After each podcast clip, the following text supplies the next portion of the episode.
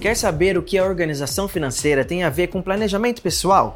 O Minuto B3 então te mostra como fazer a gestão do seu tempo e como isso influencia nas suas finanças. Só planejando as prioridades para conseguir cumprir as tarefas nas horas que temos, né? Então, faça uma lista e separe tudo em partes. 1. Um, o que é urgente e precisa ser feito agora ou vai causar um prejuízo grande. Por exemplo, aquele boleto que vence hoje. 2. Importante, mas não urgente. São tarefas que precisam ser realizadas o quanto antes, mas não necessariamente agora. 3. Urgente, mas não importante.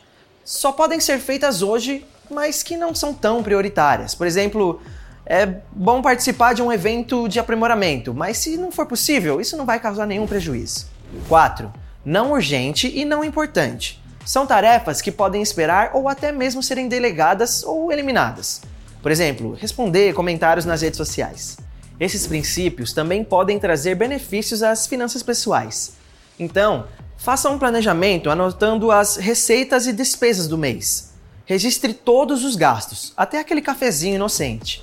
Agrupe os gastos e receitas por afinidades. Assim você vai conseguir enxergar para onde está indo o seu dinheiro e onde você pode atuar, comparando quanto você gastou com o que tinha previsto. Fica mais fácil definir o que precisa ser corrigido, otimizado ou até eliminado.